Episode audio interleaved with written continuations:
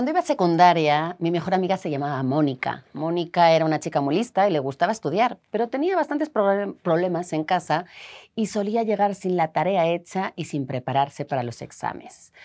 Yo, que era muy matadita, la verdad es que antes de los exámenes en el recreo solía contarle las lecciones de historia y de literatura como si fueran cuentos, pero un día me di cuenta de que se fijaba más en los dibujos que yo tenía puestos en los márgenes, aquellos dibujos que yo hacía como resúmenes durante las clases porque me aburría, para distraerme.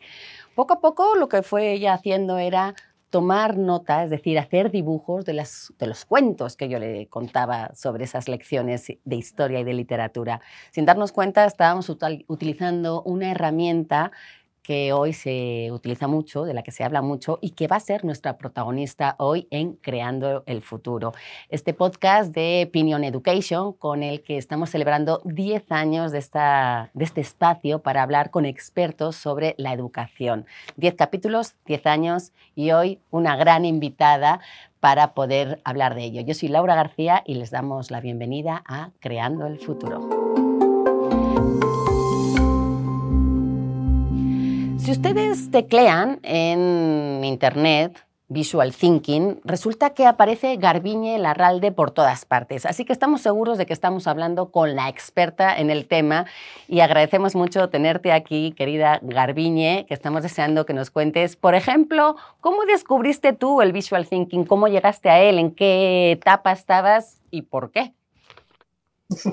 Bueno, buenas, buenas tardes. Eh, muchas gracias por, por la invitación a, este, bueno, a este podcast que, que va con el que estáis celebrando estos 10 años. Y según te estaba escuchando, ojo, yo también me retrotraía y me, llegaba a mi, a mi infancia ¿no? y juventud, en aquellos años en los que yo también dibujaba para, para poder... Eh, yo podía ser que igual tuviera un componente de aburrimiento, pero para mí también era un componente de, concentración, o sea, me permitía el dibujo escuchar con, los sentidos centrados en, lo que estaba escuchando, ¿no? Y bueno, eh, así es como llegué yo al visual thinking sin saber qué era visual thinking, pero es verdad que pasaron o tuvieron que pasar muchos, muchos años para que yo le pusiera nombre a aquello que de, niña había, había estado trabajando. Y la verdad que fue un asunto de serendipia. Fue, a mí me gusta contar mucho que fue un tema de chiripa, se dice aquí en, en España, ¿no? Eh, fui a una conferencia eh, cuyo tema era ese, la, la, la serendipia, en un TEDx, y que se celebró aquí en Bilbao y era un momento en el que yo estaba buscando eh, la manera en la que trabajar con mis alumnos al año siguiente una asignatura muy, muy teórica. Y estaba preocupada porque, bueno, mis alumnos iban a estudiar, eran estudiantes de arte, eh, el contenido textual era, era enorme y también había otra cosa, estaba haciendo una serie de ejercicios eh, creativos que, a los que yo les llamé micropensamientos. Entonces, en ese cóctel de, situaciones y en ese momento fue cuando en esa conferencia que trataba de la serendipia vi a una chica joven en la parte de atrás de la sala dibujando la conferencia. Y a mí se me abrieron los ojos y se me abrió la mente, porque dije, esto es lo que quiero que hagan mis alumnos en clase. Mientras hablamos, mientras contamos ¿no? Eh, la, historia del arte, que era el tema que yo tenía que trabajar con ellos, vamos a irla dibujando. Y me inventé entonces un, título, me inventé un micropensamiento que, que, luego puso título a un proyecto que lanzamos a nivel de España y que sé que también atravesó el charco y también se, al proyecto se, incorporaron muchos docentes de, Latinoamérica y el proyecto fue eh, No me cuentes historias, dibújamelas. Y ahí fue donde yo descubrí realmente el, visual thinking, sin saber que era visual thinking. Me costó unos, unos cuantos meses todavía eh, descubrir que aquello se llamaba así.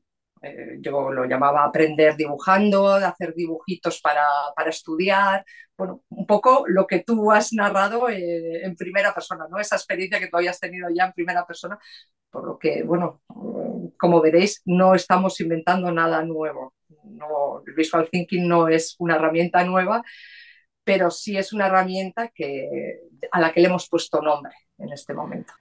Visual Thinking, que además también es el título de un libro, Garbiñe es artista, es innovadora, es artista visual y desde luego una innovadora en educación. Estamos viendo, creo que es tu libro, el que tienes ahí atrás, eh, con ese título maravilloso de Dibujar para aprender Visual Thinking en educación. Y quizá tú seas la mejor para darnos una definición, para entender lo que es una herramienta, una metodología, cómo, ¿Cómo ves tú, después de toda esta experiencia, que se podría definir el visual thinking? Bueno, para mí el visual thinking es una herramienta, es una herramienta eh, que además eh, puede ser utilizada por quienes, eh, bueno, por, en realidad por todo el alumnado, pero sobre todo por quienes tienen mayores dificultades con el acceso al, al, texto, ¿no? La imagen de alguna manera nos permite entender las cosas eh, de hecho, hay una frase muy famosa que se repite mucho, que la repetimos mucho quienes trabajamos en el Visual Thinking y que se atribuye a, a y que, que, dice que no, si, no, si no puedo dibujarlo es que no lo entiendo. Entonces, eh, el Visual Thinking, eh, eso es, es aprender a, a dibujar es utilizar las herramientas del dibujo, la herramienta de dibujo para aprender. Y eso es algo muy a, pesar de que, de que, es algo antiguo, la herramienta del dibujo, ¿no? Es algo muy innovador el utilizarlo para aprender, porque como todos sabemos, nuestra, nuestro sistema educativo eh, se ha centrado sobre todo en el, en el número y, en la letra. Eh, el texto y, y, la matemática son ¿no? los reyes del, del sistema y, son, además, son asignaturas instrumentales, les llaman, ¿no? Y cuando yo considero que el dibujo también es, una, es un instrumento perfectamente válido para, para poder aprender. Y de hecho, hoy en día, en un mundo hipervisual en el que nuestro, nuestra juventud, nuestros chicos y chicas mm, están sumergidos todo el día entre imágenes, eh, pues es, casi como absurdo pensar que, no estemos utilizando esa herramienta en, el aula como, herramienta principal, además. Yo leí, por ejemplo, este, este, porcentaje que dice que el 75% de los estímulos que nos llegan actualmente al cerebro tiene que ver con lo visual, lo cual también es un problema para la gente que no es tan capaz de hacer dibujos. Vamos a centrarnos justamente en esta parte, porque a veces, y tú hablas mucho en tu libro de este bloqueo emocional de la gente que piensa, pues es que yo no sé dibujar, eh, yo no voy a saber eh, poner esto en imágenes, ¿qué se puede dibujar, qué no? ¿Qué tanto es necesario dibujar bien para poder eh, establecer, digamos, una capacidad para usar el visual thinking? ¿O se vale cualquier cosa porque es personal? Bueno, pues yo te diría eh, que es una muy buena pregunta de entrada, porque es un ejercicio que hago siempre en mis talleres y en el último, hace muy poquito, estuve en un taller con, profesores y profesoras de lengua y yo les preguntaba eh, de entrada mm, quién sabía dibujar y quién no sabía dibujar. Evidentemente, muy, poquita, muy poquitos de, los asistentes eh, levantaron la mano asumiendo o diciendo, creyendo que, que, saben dibujar, que sabían dibujar. Y la siguiente pregunta fue, fue tramposa. Les pregunté a ver quiénes sabían escribir. Y entonces la devolución fue una pregunta. Pero escribir, con escribir, ¿a qué te refieres? ¿Quieres escribir un libro? Escribir bueno, pues con dibujar te puedo hacer la misma pregunta. ¿A qué te refieres cuando yo hablo, cuando hablamos de dibujar? Y en Visual Thinking, cuando hablamos de dibujar, no hablamos de dibujo artístico, no hablamos de dibujar para hacer arte. Y el problema, entiendo yo, es que hay una identificación casi inmediata, ¿no? Cuando pensamos en el dibujo, pensamos en el dibujo artístico. Y, el visual thinking no es dibujo artístico. El visual thinking es utilizar las herramientas, bueno, la herramienta del dibujo y los elementos que, nos permite en construir dibujos muy sencillos, muy simples. Eh, si, si, bueno, si, si tecleáis eh, visual thinking en internet, veréis el tipo de imágenes que se crean y son imágenes creadas con un círculo, un triángulo, un cuadrado y unas cuantas líneas. Eh, con la combinación de esos elementos sencillos y un poco de color, lo que tratamos es de darle forma a, los contenidos, de darle forma al pensamiento, de darle forma a textos, de darle forma a procesos, de darle forma a cada una de las necesidades que tengamos. ¿no? Se trata de ordenar de alguna manera eh, lo que queremos aprender para simplificarlo y de alguna manera generar estructuras que son más fáciles de retener a nivel cognitivo. Eh, entonces, eh, ese es un poquito el funcionamiento o lo que yo propongo mm, como, como visual thinking, porque es verdad que es una mm, disciplina, herramienta muy nueva y, que además no nace en el mundo de la educación. O sea, el visual thinking nace de la mano, eh, bueno, nace en el mundo del arte, para analizar de alguna manera el mundo del arte en los años 70, pero posteriormente, en, torno al año 2000, es un consultor eh, norteamericano que empieza a escribir y empieza a promover el uso del visual thinking en empresa para facilitar eh, reuniones, de alguna manera para hacer que, que, la comunicación entre personas sea más, más fluida y, que las ideas pues, pues se transmitan, ¿no? O se puedan entender por varias personas eh, de manera más simple. Has mencionado ahora dos temas en los que yo me quiero detener. Uno es, eh, tú hablas de comunicación. ¿Qué tanto se puede compartir estos dibujos cuando son, digamos, códigos muy personales? Digo, yo puedo entender muy bien con mis monigotes, pero hay otra gente que igual no puede entender eso. ¿Hay códigos compartibles, digamos, genéricos y luego otros que se pueden personalizar? ¿Se puede combinar esto o qué tanto se puede utilizar de manera colaborativa? Bueno, dicen que el lenguaje, que el dibujo es un, lenguaje universal que todo el mundo entiende, ¿no? Entonces, eh, es verdad que, bueno, mm, para que el dibujo sea comprensible, también de alguna manera tiene que representar la realidad. Es verdad que si son códigos que, yo me he inventado y no tienen nada que ver, son códigos abstractos, no, no van a ser fácilmente comprendidos por, por, otras personas, ¿no? Pero a mí mm, personalmente me parece, me resulta más interesante el visual thinking, no tanto como una producción de cara a, no, no, es tanto una producción para que sea comprendida por, por el resto de, personas, sino más por, para la comprensión personal. Es verdad que a medida que, vamos trabajando y vamos eh, puliendo nuestra, capacidad de dibujo, eh, seguramente nuestros dibujos también van a ser más fácilmente comprensibles por los demás. Al final también eh, se trata de una, herramienta que nos obliga a realizar una síntesis de las ideas, a buscar las estructuras, ¿no? A, profundizar realmente en los, en los, contenidos. Yo puedo, puedo copiar un texto de manera casi automática, ¿no? O sea, me lo van dictando, lo voy copiando, pero cuando realmente lo quiero dibujar tengo que pensar bien de qué se trata, ¿no? Si se trata de una jerarquía, probablemente pues tendré que elegir un triángulo para dibujarla, ¿no? O sea, esa idea o, ese conjunto de ideas, eh, una taxonomía en, forma de, de triángulo si se trata, si, estamos hablando de un, ciclo, hablaremos de, una circunferencia. Entonces, eh, tenemos que pensar realmente qué es lo que estamos mapeando, qué es lo que estamos dibujando eh, y, encontrarle la forma. Y es probable que de esa manera eh, podamos hacer que nuestros dibujos sean comprensibles para los demás. Luego, mm, de lo que se trata es de hacer eh, monigotes sencillos, o sea, de tipo personaje de palo. No es necesario eh, generar múltiples detalles para que tú identifiques eh, que el personaje está ahí, ¿no? Y a mí me gusta decir, además lo enlazo con una idea que has lanzado tú al principio, ¿no? Con, con esta idea de que los seres humanos aprendemos contándonos historias, ¿no? Y, los dibujos eh, nos cuentan las historias y cuando hacemos visual thinking utilizamos el apoyo del personaje o de los personajes para, narrar un poco esas historias, ¿no? Si hay un personaje, está, eh, estamos tratando de dibujar una taxonomía, alguna clasificación, mm, y hay un personaje que nos lo va narrando, va a ser mucho más accesible que, simplemente cuando los datos son fríos y, no tienen esa parte humana del, narrador.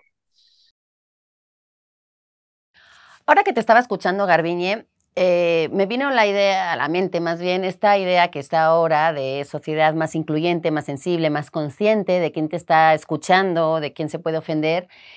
Y creo que a la hora de dibujar mm, tenemos mucho la tradición ya metida en nuestra cabeza y solemos cometer este tipo de estereotipos. Dibujamos a una mujer con vestido, dibujamos a un señor mayor con bastón y sin pelo y con gafas.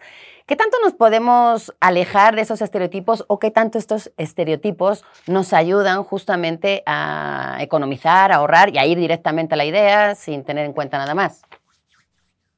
Pues esa es una de las grandes curiosidades que sucede con el, dibujo, ¿no? Porque con el dibujo de concepto, que de alguna manera también es lo que define al visual thinking, ¿no?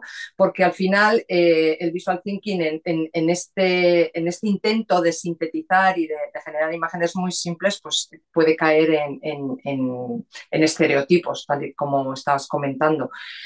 Yo eh, cuando empecé a dibujar eh, ante esta situación, yo, yo me decía eso, ¿eh? yo que voy a dibujar una mujer, un hombre, un, niño más pequeño, una niña, o sea, ¿cómo, cómo hago? ¿no? Como... Entonces, bueno, mi opción, mi opción al final, si veis mis muñecos, son muñecos sin cabello, son muñecos sin casi rasgos, ¿no? lo único que de alguna manera caracteriza a mis, a mis muñecos es eh, una gran boca sonriente, porque eso sí creo que es, eh, bueno, es un poco el sello de la casa, pero, pero bueno, eh, lo mismo que nos puede ayudar puede también en algunos momentos entorpecer. Entonces, bueno, hay, que jugar un poquito dependiendo del interés, de lo que tú quieras en ese momento transmitir. La, imagen también es polisémica, entonces, bueno, puede ser entendida por por las diferentes personas de diferente manera. Una de las críticas que tiene el visual thinking es el tiempo que se le invierte, es decir, que uno es evidentemente más rápido hablando que dibujando, pero que ayuda como a retener. ¿Qué cosas no se pueden o no se deben dibujar para no perder ese tiempo porque son como periféricas? ¿Y cómo se dibuja, por ejemplo, lo intangible? Cuando hablamos de sentimientos o de cosas que no son objetos, eh, ¿qué, recursos eh, tú recomiendas para hacer esto? Bueno, a la primera pregunta, eh, en cuanto al tiempo, yo creo que todo el tiempo que se invierte en aprender no, no, es tiempo desperdiciado. De alguna manera vivimos en una sociedad que nos, nos obliga a correr, nos obliga a hacer todo deprisa, ¿no? Y incluso en, en, el sistema educativo también tenemos que terminar los temas, tenemos que dar todos los contenidos, ¿no? Entonces es un, es un sistema de conocimiento que se extiende, eh, se extiende, pero Mm, pocas veces profundiza, ¿no? Y yo creo más en la profundización que, en, la extensión, ¿no? O sea, tener un, conocimientos muy superficiales, muy extensos, creo que no nos construye tanto como personas como cuando profundizamos sobre, sobre ello, ¿no? Y entonces, bueno, el dibujo de alguna manera es verdad que necesita unos tiempos que no, que, no son los mismos pues, eh, que los, de, los del texto. Pero es verdad que el texto también en determinados momentos eh, es muy rápido, pero la pregunta vendría después, pero realmente ha servido. Entonces, bueno, eh, ahí eh, yo creo que hay que investigar, tenemos que, ir viendo. Evidentemente, no a todo el mundo, no todas las personas eh, aprendemos de la misma manera ni nos sirven las mismas herramientas. Cada quien tenemos que ir generando nuestras propias estrategias, ¿no? De eso se trata. Yo tengo clarísimo en este momento, pero he llegado tarde a este aprendizaje, tengo clarísimo que yo viajo entre dos mundos, entre el texto y la imagen. Y, mi manera de aprender eh, va estableciendo los puentes, o sea, yo aprendo mucho cuando dibujo pero el dibujo me sugiere texto y el texto me sugiere dibujo. Por eso, eh, bueno, mm, si mi libro es, un ejemplo, ¿no? Hay una reflexión textual, hay una, reflexión escrita sobre, sobre lo que ha sido el visual thinking, porque yo necesitaba escribirlo, pero también hay ese mapeado visual, ¿no? De alguna manera necesito, necesitaba también reflejar eso en, imágenes. Y, la una alimenta la otra y la una amplía la otra, además. O sea, todo este eh, todo lo que sea multimodal de alguna manera también ¿no? te, da como más, recursos, te abre más puertas. Y yo, bueno, viajo muy, muy, muy cómoda y, y con mucho gusto en, este, en este eh, en este transporte que es el visual thinking, ¿no? Para mí. A mí lo que me pasaba también con Mónica, con mi amiga Mónica, es que eh, lo que notaba era que el hecho de dibujar las ideas y las historias a ella le permitía recordar las cosas durante más tiempo. Es decir, muchas veces tú estudias para un examen en ese momento ya este, se te olvida el día siguiente, pero a Mónica, gracias a estos dibujos, la retención era mucho más duradera, era más eh, permanente. Y creo que eso es una también de las ventajas ¿no? del visual thinking, que realmente mm, retienes más. ¿Cuáles son las ventajas que tú le ves al visual thinking en el aprendizaje? Sí, bueno, la función de anclaje tiene, o sea, la, imagen tiene una función de anclaje respecto al texto, ¿no? Y yo, para mí, es, esa es una de ellas. Y la otra es la que te comentaba, eh, es que te permite abrir, o sea, cuando tú dibujas algo, mm, puedes ver aspectos que a lo mejor cuando estabas escribiendo sobre ello no los, no los veías y cuando vuelves otra vez al texto eh, se te encienden otras nuevas ideas, ¿no? Entonces, eh, yo creo que el visual thinking tiene esa, esa, ventaja, ofrece esa ventaja. Luego, eh, hay muchos niños que tienen, muchos niños y niñas que tienen verdaderas dificultades con el texto pues eh, vamos a ofrecerles, vamos a ofrecerles otras herramientas. Quizás el visual thinking tampoco les ayude, pero mm, yo creo que como docentes yo no defiendo el visual thinking como única herramienta. O sea, yo creo que tenemos que, ofrecer y cargar nuestras mochilas de, múltiples recursos, herramientas, metodologías, posibilidades para ir atendiendo a cada quien en la medida que, bueno, pues que podamos, ¿no? Y, según sus, necesidades, lo cual es muy complejo el aprendizaje, el aprendizaje no, es algo que, no es algo a lo que les podamos obligar. Aprende, no, no admite imperativos, ¿no? O sea, el aprendizaje no admite. El aprendizaje viene cuando uno se emociona con lo que está haciendo, con lo que está aprendiendo, le busca, ¿no? Eh, y, vuelvo, vuelvo a insistir, ¿eh? Cuando profundiza sobre algo. Lo demás, bueno, es, es un aprendizaje mm, un poco, ¿cómo decirlo? Eh, ficticio, ¿no? O sea, creo saberlo, lo vomito, ¿no? La, educación, el aprendizaje bulímico que, del que habla María Acaso, eh, que es me estudio aquello todo, ¿no? Me lo, me lo trago para el examen, lo, lo vomito en el examen y queda muy poquito después. Y estómago vacío, que es el... Me gusta que, que, hables de cómo se complementan el texto con la imagen, porque a veces establecemos como una especie de guerra de o es esto o es esto, o es blanco o es negro. Y, y, también tiene mucho que ver con las críticas que ha recibido el Visual Thinking, que es como, es que no se fijan en la ortografía, es que no tienen, eh, o sea, la imaginación se puede ver de otra manera eh, afectada. ¿Cuáles han sido las críticas que ha recibido el Visual Thinking y qué respondes ante ellas? Porque una, una de las grandes que yo he leído, por lo menos, ha sido justamente el, lo que ayuda a los eh, niños con la ortografía, en este caso, el ver las palabras escritas.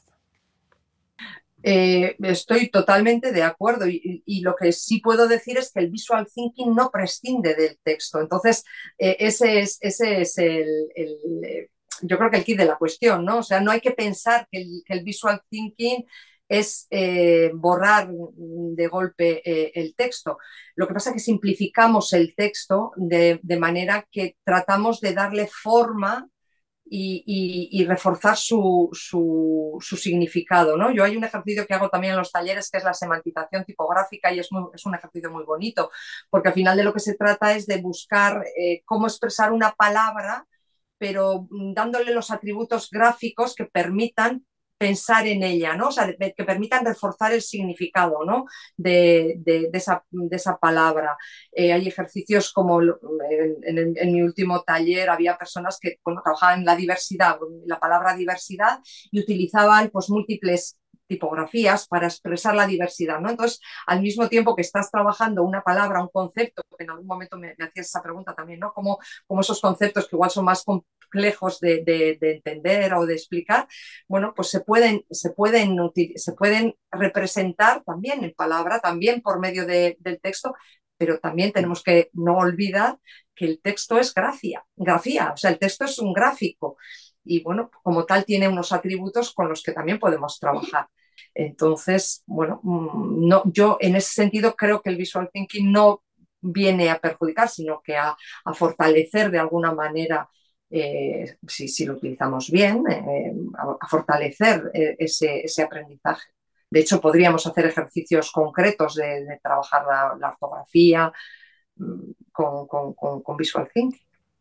E-, esos ejercicios creo que son como justo la práctica que necesitamos. Y antes, el segundo tema que tú mencionabas en uno de tus parlamentos hace rato era el mundo empresarial. Como que estamos asociando siempre mucho el visual thinking con la empresa, pero que tiene un reto en la educación porque hay una manera de usarlo que es buenísima y que ayuda mucho a la docencia, pero hay muchos centros escolares que son reacios o que de plano no lo usan ¿Qué les dirías tú a los docentes que quieren incorporar el visual thinking en sus aulas, pero digamos que no están ah, como avalados por el sistema, por el centro escolar en el que trabajan?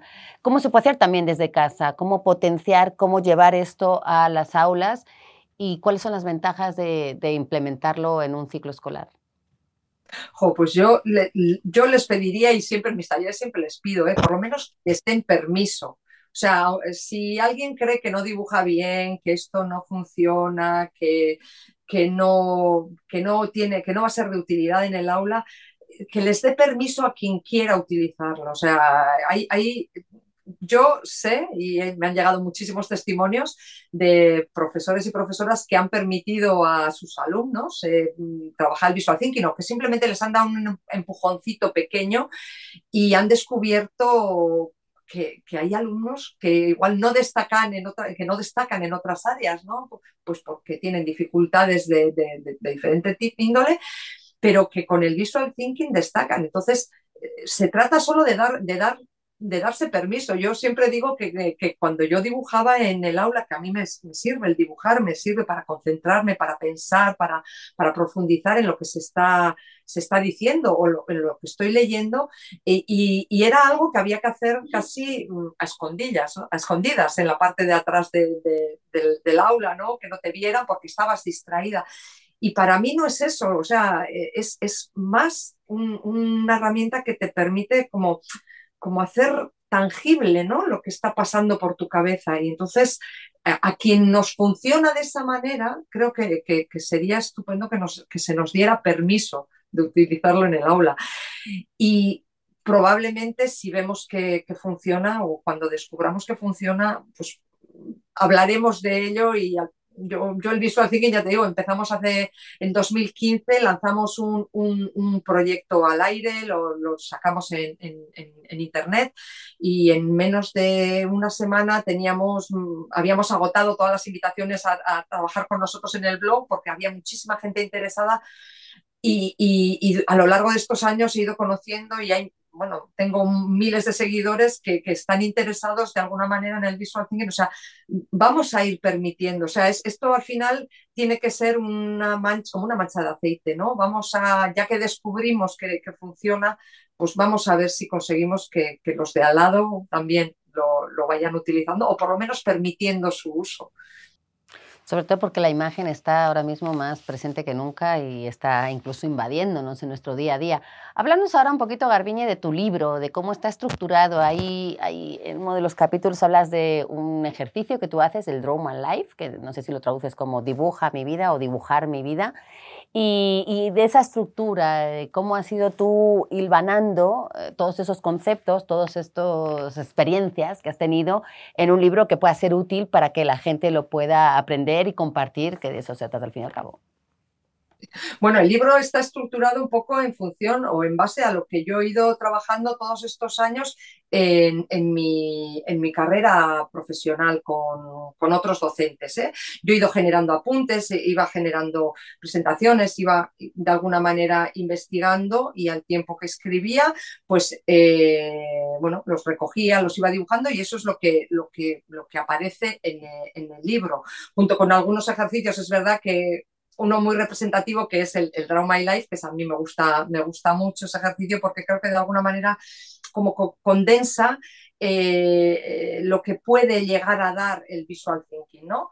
Mm, el Drama Life, eh, que bueno, si la traducción es dibujar tu vida, pero bueno, es un, es un estilo, si buscamos en internet además veremos que hay muchos, muchos vídeos de este tipo y lo que te permite es, eh, o lo que hace, o lo que lo que consiste un vídeo de, de, Draw My Life es en la narración de la vida de un personaje eh, en, un breve periodo de tiempo, ¿no? En, un minuto, un vídeo de un minuto, dos minutos, vas narrando la, historia de esa persona. Em, esa narración, eh, yo ¿Cómo lo uno? Como yo, esta herramienta la he utilizado en tutoría, pero también se puede utilizar eh, para narrar la vida de personajes históricos. Podemos narrar también eh, procesos eh, relacionados con la ciencia. O sea, hay un montón de posibilidades con el mismo ejercicio, ¿no? Porque al final lo que te narra es una historia, es una historia contada, que es un poco lo que te decía antes, ¿no? O sea, las personas aprendemos de las historias y entonces de lo que se trata es de detectar eh, esos, mm, esas escenas clave ¿no? en la historia de, una persona. Yo cuando lo, usé en, tutoría eso les pedí a mis alumnos, bueno, vamos a detectar esas escenas, esas 10 momentos ¿no? importantes de, de, vuestras vidas, vamos a dibujarlas y luego vamos a generar un texto sobre él. Entonces, como ves, estamos, estamos trabajando entre, volvemos otra vez un poco a los dos mundos, ¿no? O sea, yo primero tengo que extraer las ideas fundamentales de mi vida, ¿no? Tengo que escribirlas, tengo que saber cuáles son, tengo que ordenarlas, que al final el, ordenamiento en este caso es muy sencillo porque es, una línea de tiempo.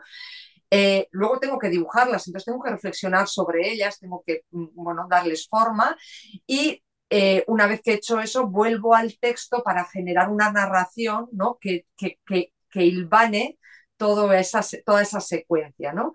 Hay múltiples posibilidades y trabajamos muchísimas competencias porque tenemos que trabajar la competencia lingüística, trabajamos eh, la competencia también digital porque vamos a, de alguna manera vamos a tener que trabajar, eh, bueno, vamos a tener que rodar, vamos a tener que grabar, vamos a tener que editar. O sea, es, un, es un proyecto complejo pero que también te da muchas sorpresas porque luego te das cuenta de que cuando se lo propones a, a los chicos y chicas, lo hacen muchísimo mejor de lo que hubieras pensado, porque tienen muchos más recursos que los que tenemos nosotros a nivel tecnológico. Nos asusta siempre, eh, tenemos mucho miedo ¿no? al uso de las tecnologías en el aula, pero es muy curioso porque cuando les permitimos hacer algo, eh, nos sorprenden enormemente. Entonces, ¿por qué no les ayudamos con la parte conceptual? Esa es, nuestra tarea, la parte conceptual. Vamos a, dirigir el uso ¿no? de, las tecnologías a ejercicios, a tareas, a proyectos que de alguna manera eh, tengan, tengan un sentido, ¿no? Eh, un sentido educativo y, que ellos pues, vean que no solamente eh, la tecnología no solo se asocia con el, con el ocio, ¿no? sino que de alguna manera esto pues, nos permite aprender. Y yo creo que, que, en este sentido, bueno, ejercicios como este son, son como muy ricos, muy enriquecedores. Pues ahí está y me gustaría repetir el título de tu, de tu libro, Dibujar para aprender Visual Thinking en Educación, que desde luego recomendamos muchísimo porque creo que está todo esto como compendio y bien analizado y además lo tenemos ahí como consulta y para poder sacarle el mayor jugo. Se nos acaba el tiempo, Garbiñe, pero no me quiero ir sin antes hacer la pregunta de rigor en este podcast. Si tuvieras que darle un solo consejo a un docente, relacionado evidentemente al visual thinking, ¿cuál sería? Date permiso. Date permiso de dibujar, date permiso de equivocarte, date, permiso. Eh, los seres humanos lo primero que hacemos eh, es dibujar. O sea, hablamos, pero también dibujamos. O sea, nuestra primera expresión gráfica no es el texto, nuestra primera expresión gráfica es el dibujo. Yo cuando alguien me dice que no ha dibujado nunca, le digo, eso no es verdad, porque tú lo primero que hiciste fue dibujar. Es verdad que no dibujaste arte, no hiciste dibujo artístico, no llegaste hasta ahí. En, mi libro, además, bueno, se explica muy bien cómo es el proceso ¿no? de la adquisición del dibujo y cómo en determinado momento en la escuela se interrumpe ese proceso y las únicas personas que continúan con el proceso son quienes se van a dirigir o quienes van encaminándose hacia adelante. Vamos a recuperar ese, ese permiso, vamos a dibujar como, como, cuando éramos niños, porque de verdad que yo creo que, que rescataremos muchas emociones además. Eh, que, que, nos van a, que nos van a sorprender y seguramente nos van a, a, a gustar. Muchísimas gracias por tu tiempo, por abrirnos este panorama, por acercarnos al visual thinking. Búsquenla, Garbiñe Ralal de Urquijo, ahí está, y podrán conocer todo lo que ella pues comparte con, con la comunidad, que creo que es valiosísimo y creo que les va a servir y como a Garbiñe van a descubrir todo un mundo de posibilidades. Muchísimas gracias, besos hasta Bilbao y nos vemos en el próximo episodio de Creando el Futuro. Gracias, muchas gracias a vosotros por la invitación.